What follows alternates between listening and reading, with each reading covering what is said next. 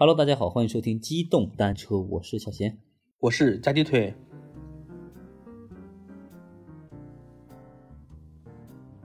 呃，今天啊，由我来给大家讲一段故事。这个故事的名字呢，叫湖州剿匪。故事发生在什么时候呢？在这个明朝的正德年间，呃，就是明武宗啊，叫朱厚照，他统治的一个时期。在当时，南京有一个呃户部主事，这个户部主事是一个什么官儿呢？就是户部的一个下层的官吏，大概呢是正六品啊，就类似于跟县长啊，跟这个呃县太爷差不多是一个级别，大家这样理解就行了。他主要是做一些比较低端的一些办事的工作啊，但是也是这个属于国家正式的这个公务员啊。呃，当时有一个户部主事叫吕胜。他当时对这个朝廷里面的这个奸相叫严嵩非常的不满，于是呢，他就给皇上上书，就列了这个严嵩的种种劣行啊，就是他不好的地方，他犯罪的地方都跟皇上讲了。但是这皇上啊，就是前面说的那个呃明武宗朱厚照，他脑袋发昏，我觉得他脑袋发昏啊，他把这个别人写给他的奏折啊，我理解也可以为是一个小报告。然后呢，就给这个当时的严嵩看了，他说：“呃，你你你看，这个有一个叫吕胜的小子啊，写这个文章来告你。呃，然后呢，就问这个严嵩，那你看这事该怎么办呢？你看你怎么处置这个举报你的人呢？”严嵩是吧？这个老奸巨猾啊，当时是一个权臣，他眼睛一想啊，那对皇上说：“皇上啊，这个吕胜这样不畏权势的大臣，是咱们朝廷的福气。”应当重用，就是现在啊，这个湖州知府是个空缺，呃，我觉得吕胜可以担当此任。朱厚照呢，他也是没有想到啊，心想这个都说严嵩是个奸相，但你看严嵩这不也挺好吗？对吧？别人举报他，他还肯定对方，还给他推荐一个高官，这多好！朝廷中有这样的两个忠心的大臣，这难道不是我们大明的福气吗？于是呢，就恩准了严嵩的建议，就派这个吕胜啊去湖州当知府。呃，吕胜他从一个户部主事六品官啊，一个正六品官，直接升到了四品啊，知府是四品，一下子就连升两级。这对普通人来说啊，这是一件好事，谁不开心啊？哈，升官发财。但是呢，在吕胜收到了这个皇帝的亲文啊，其实就是调令，收到了以后呢，就准备去湖州上任。湖州就是在太湖的南岸，大家如果打开地图可以看一下，从南京去湖州也不算特别远。呃，就在他准备上任的时候啊，家里的亲朋好友呼啦一下子全都过来了。过来干什么呢？就是阻拦他去上任，坚决不允许他去湖州。跟他也讲，就是说，你这个官你可不当，也不能去湖州送死。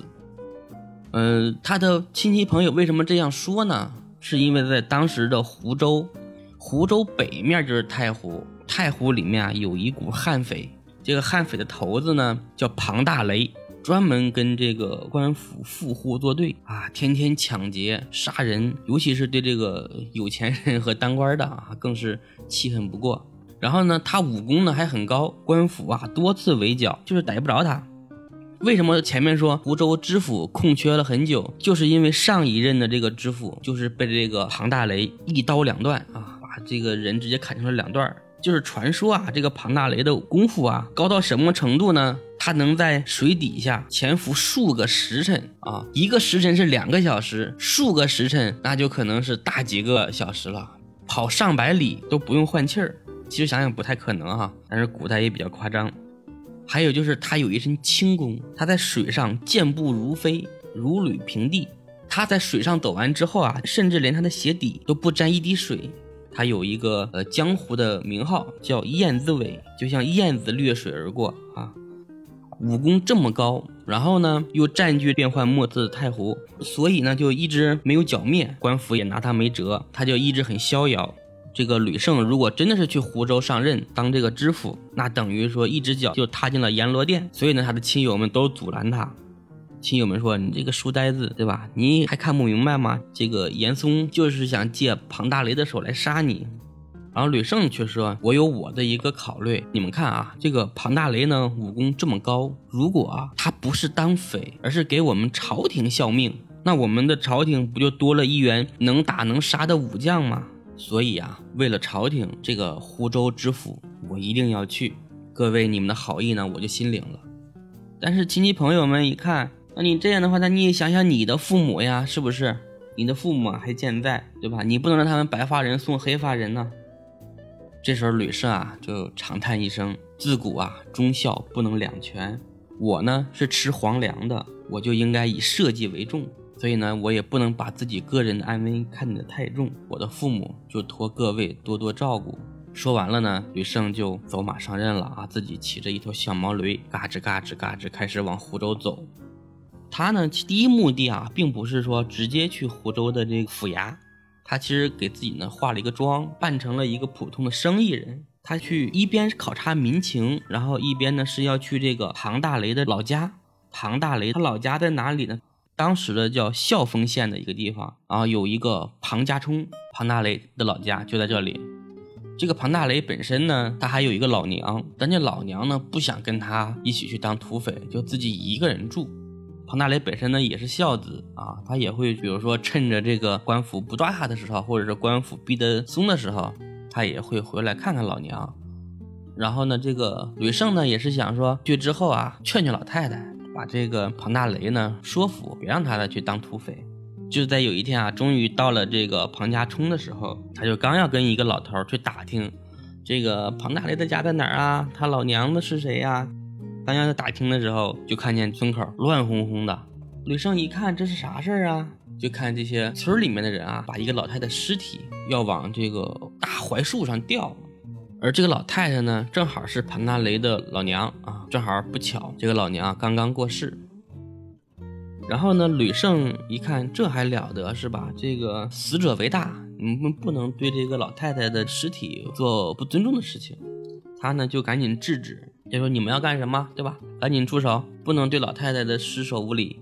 啊，那众人一看，你算老几呀？你是谁呀？到我们这里来管事。然后呢，这时候呢，有人也就是赶紧去跟这个村里边的这个村长吧，也是村里边的大户，叫庞霸天，去给他汇报。庞霸天来了之后啊，就对这个吕胜说：“你个做买卖的啊，碍着你什么事儿了？轮得着你在这吆五喝六的吗？”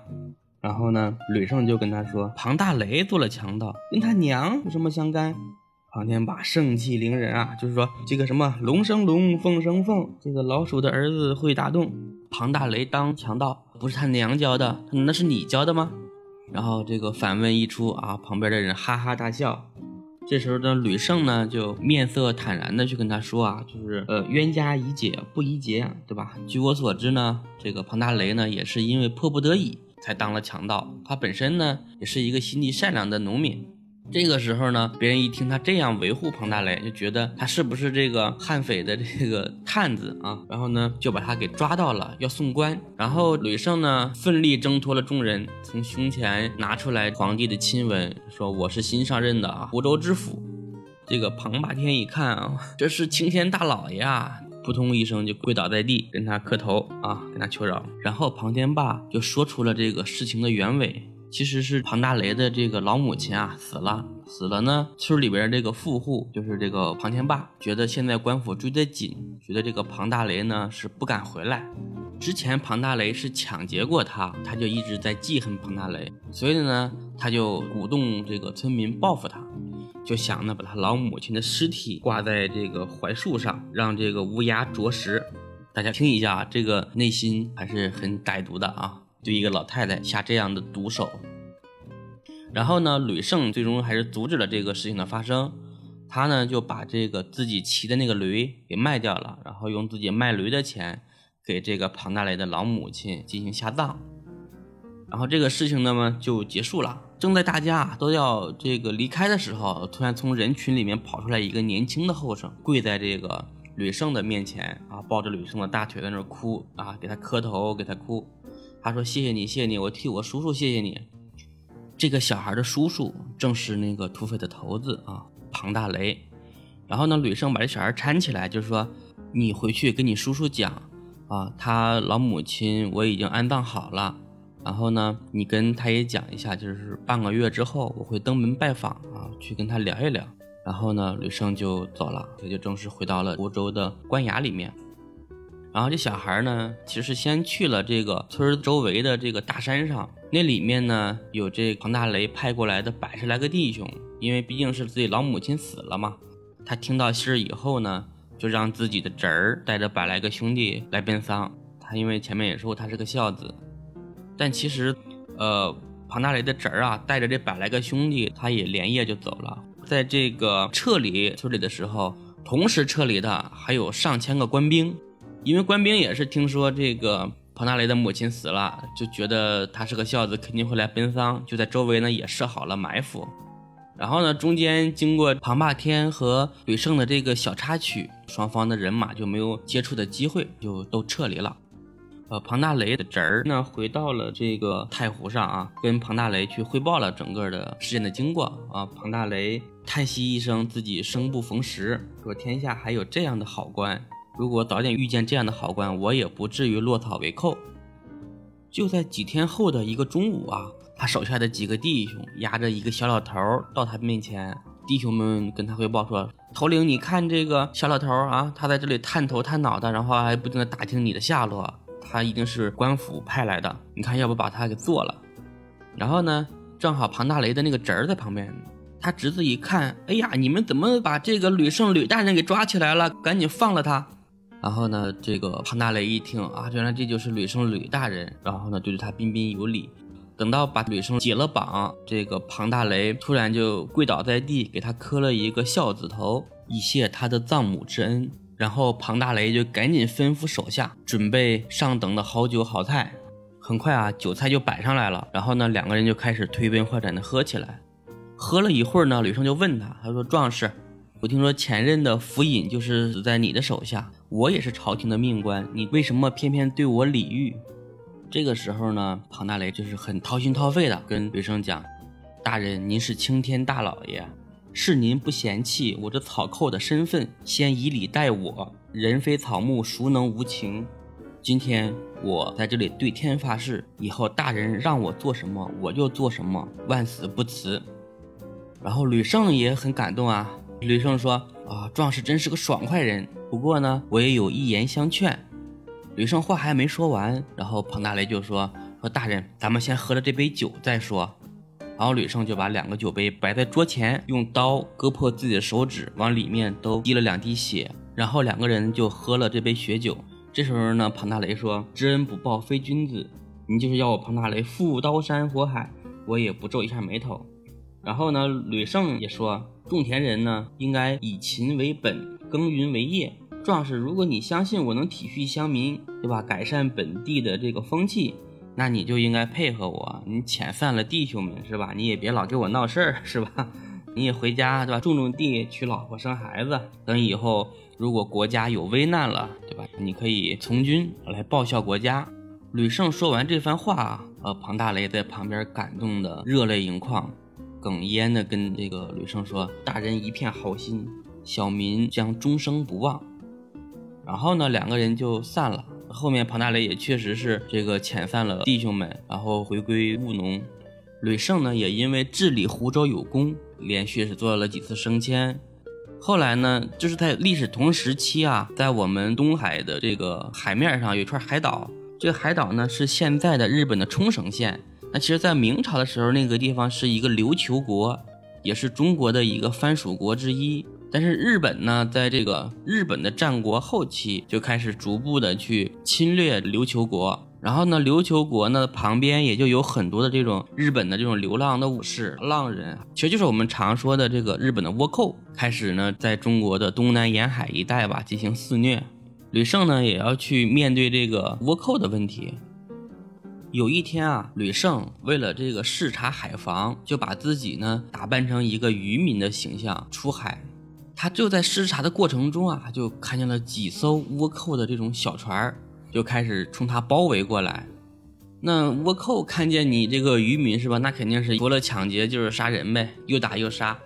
吕胜带着几个随从呢，也开始奋力的反击，但明显的这个人。少嘛，就寡不敌众，眼看就要不行的时候，突然从这个海面上杀出了一队人马，都是坐船的。这群人啊，武功非常高强，尤其是其中的一个人，他就来回在几艘船之间用轻功啊切换阵地，切换不同的船，到这个船上砍两个倭寇，然后又用轻功跳到那个船上砍两个倭寇。那这个吕胜吕大人一看，我操，这不是庞大雷吗？最终呢，庞大雷率领弟兄们把分力的把这几个倭寇杀退了。然后呢，他到这个吕胜大人的船上。就说大人，我一直记着您对我讲过的话，现在呢，我就为国效力来了。从此，这个庞大雷就成为了吕胜手下的一个一个武官吧，然后一起呢镇守东南的海防。